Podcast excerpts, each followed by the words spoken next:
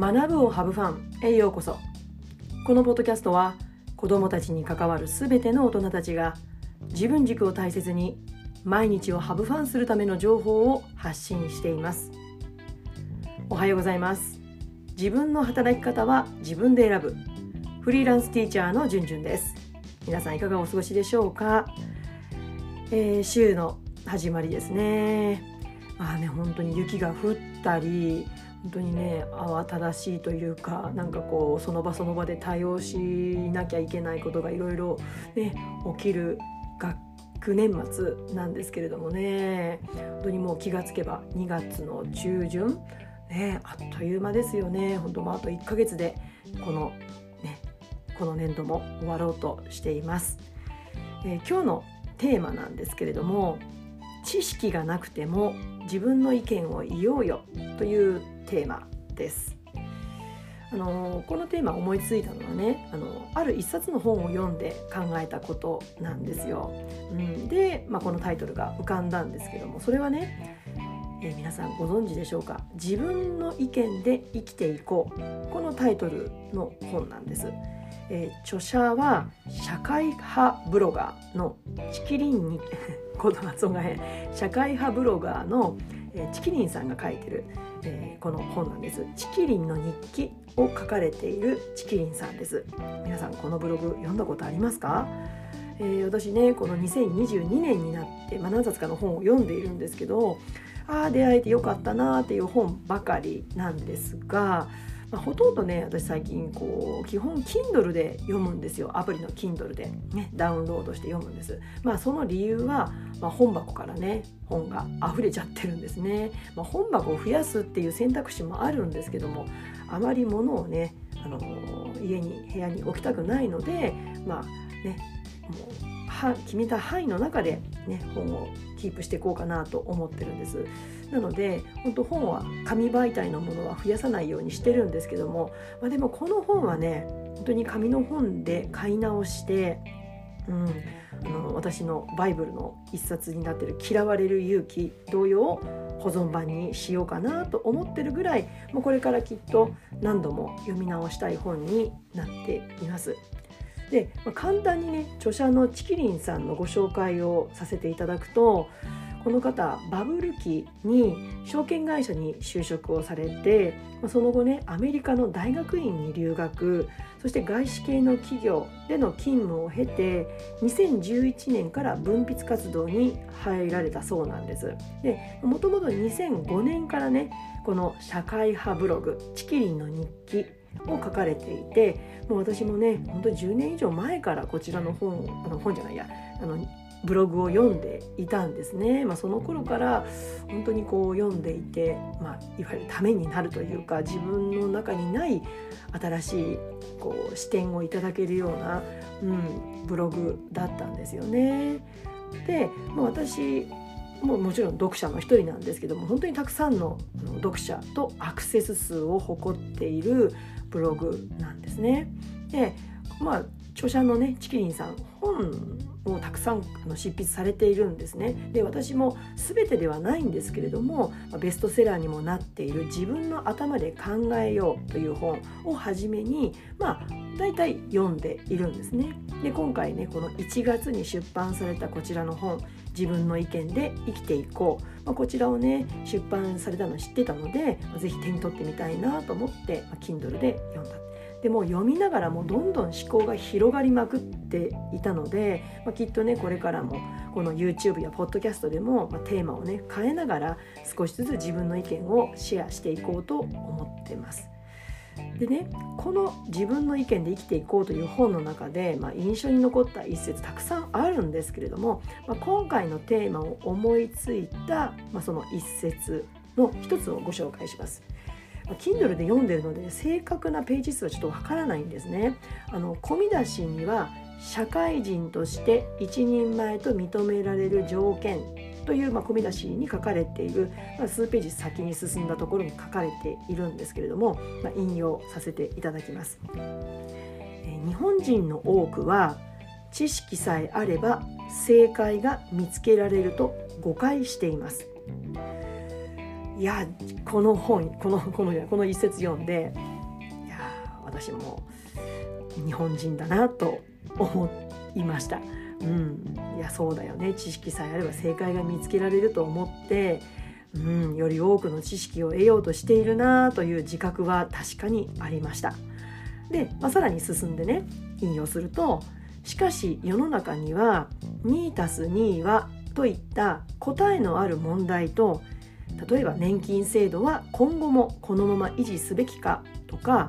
ワクチン接種を義務付けるべきかといった答えのない問題があります。答えのない問題には正解も誤答もなくあるのは個々人の意見だけです。答えがないのだからいくら調べても正解は出てこないし専門家だからといって正解が示せるわけではありません、ここまで引用させていただきました以上ですここから私は今日のタイトル「知識がなくても自分の意見を言おうよ」と思ったんですね。まあ、知識がなくてもっていう言い方ちょっと極端に聞こえるかもしれないんですけれども、まあ、完璧な知識なんていつまでたっても得られるわけじゃないですよね。うん、だって他にもやることいっぱいあるわけですからなかなか完璧な知識なんて得られるわけがない。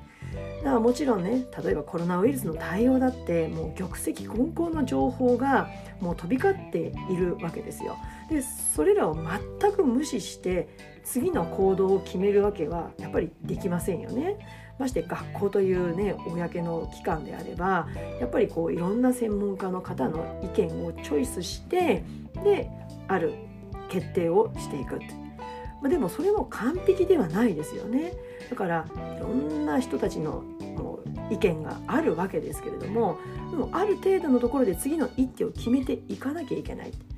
だから私の言う知識がなくてもっていうのは知識ゼロという意味じゃなくてある程度のという本当に曖昧な状態なんですけれども自分ができる可能な、まあ、個人レベルだとね自分ができる可能な範囲の情報知識を収集した上で自分の意見を持つということを私は指しています。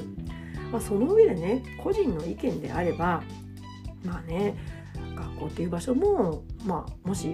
ねこう後から違う、うん、知識情報が出てくればあもう改めるっていうことをしたって私は仕方がないと思うんですよね。個人であればねあ間違えてましたっていう言い直しをしたってねやっぱりでもその都度その都度の自分の意見を臆せず言おうよって私は思うんです。そのぐらいの腹で腹を決めて自分の意見自分の立ち位置を明確にして意見を持つ。そして人に伝える。そうじゃなかったらいつまでたっても自分の意見なんて言えないですよね。それをなんかそれは間違ってるとかそれはおかしいなんていうふうに攻撃されるよりもいやこういう意見もありますよとかこういう情報ありますよっていうふうになんか冷静にお互いに情報交換をしていくことの方がお互いに高まっていくんじゃないかな。なんかこうねついうんなんかこう攻撃しがちじゃないかなってちょっと残念に思うんですよね。で特にねこう意見言おうよって私が思う立場の人ってやっぱり子どもたちに関わる人たちなんですよ。でどうしてかっていうと教師って子どもたちにね自分の意見を持ちましょうって言ってるじゃないですか。ね、現在未来のグローバル社会において自分の意見考えを持ってそれを発信できる人間を育てましょうなんてそういう意味のことが学習指導より書かれているわけですよ。子どもたちに自分の意見を持たせようとか持ちましょうとか、まあ、持ったかどうかの評価をする大人がねその評価する側の大人が意見が言えないんだとしたらいや子供が成長した未来のその社会コミュニティ仕事環境いや言えないんだったらわざわざ子供に意見を持たせようとする必要ってないですよね。大人になって使えないスキルだったらいやいやだったらね自分の思ってること考えてることを押し隠す練習した方がよっぽど私は筋が通ってるんじゃないかなって、まあ、思ってしまうんですね。だから私たち大人がね意見を持つこととかそれを明らかに誰かに伝えることを避けたくなる気持ちは確かにありますよね。私も正直あります。それは対立を避けたいからだと思うんですね。また攻撃されたくないでもそれって子どもたちだって同じだと思うんですよ。こう周りから浮きたくないとか友達からあいつはとか変な目で見られたくないから意見じゃなくて、まあ、チキリさんがね本書で言ってるこう反応が日本人には多いんだろうな子供もしたくなるんだろうなって思うんですね。私こうやってねあの YouTube やポッドキャストを通じて自分の考え発信しているんですけど、まあ、その考えとか意見ってこれまでの自分の体験とかまた現在学んでいること学んできたことを通してのものなんですね。もちろん正解ではないと思ってます。うん、だからもう数日後数ヶ月後に変わるかもしれないという上で私はこうやって発信してるんですね。たかだか私の体験でももしかしたら誰かの役に立てるかもしれないと思うからまた役に立ちたいと思うんですね。でまずは自分の意見を公開してね、やっぱり私誰かと話がしたいんですね教育に関わる話がしたいだからコメントいただけるとすごくありがたいなって思うんですね。うん、だからちきりんさんもね同じようなことをあのポッドキャストのアプリの Voicy っていうのがあるんですけどもそちらでちきりんさんもねポッドキャストを話をされてるんですけども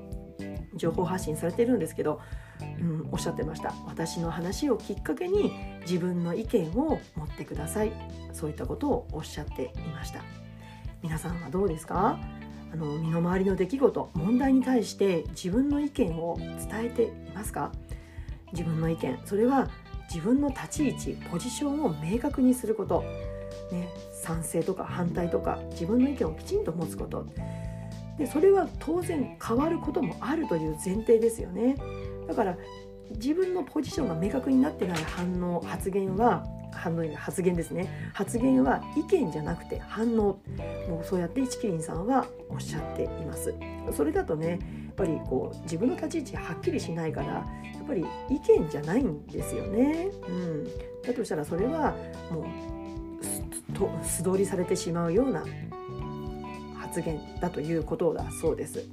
うん、ただねこの意見というのは正解じゃなくてとにかく柔軟であること。あ確かにそうだよねって違う意見を聞いた時に思えたのなら謙虚に素直にその意見を受け入れる。だからかたくなな態度だったらますます意見の言いにくいもう反応ばかりがはびこった偏ったものの見方考え方にうんなんか取り囲まれてしまうんじゃないかなって思います。もちろん反応をすることは人間誰しもあるんだけれどもその上できちんと自分の意見を持つ発信するっていうことがやっぱり大人もしたいし子供にもしてほしいことじゃないかなって思います。そんなことを改めて気づかされてくれ気づかせてくれたチキリンさんの本「自分の意見で生きていこう」をぜひ皆さんにもシェアしたいなと思って今回のテーマを選びました、えー、今日は知識がなくても自分の意見を言おうよについてお話をしました。今日の内容に関するご意見ご感想をお待ちしています。それでは次回のポッドキャスト YouTube まで。Let's have fun! バイバイ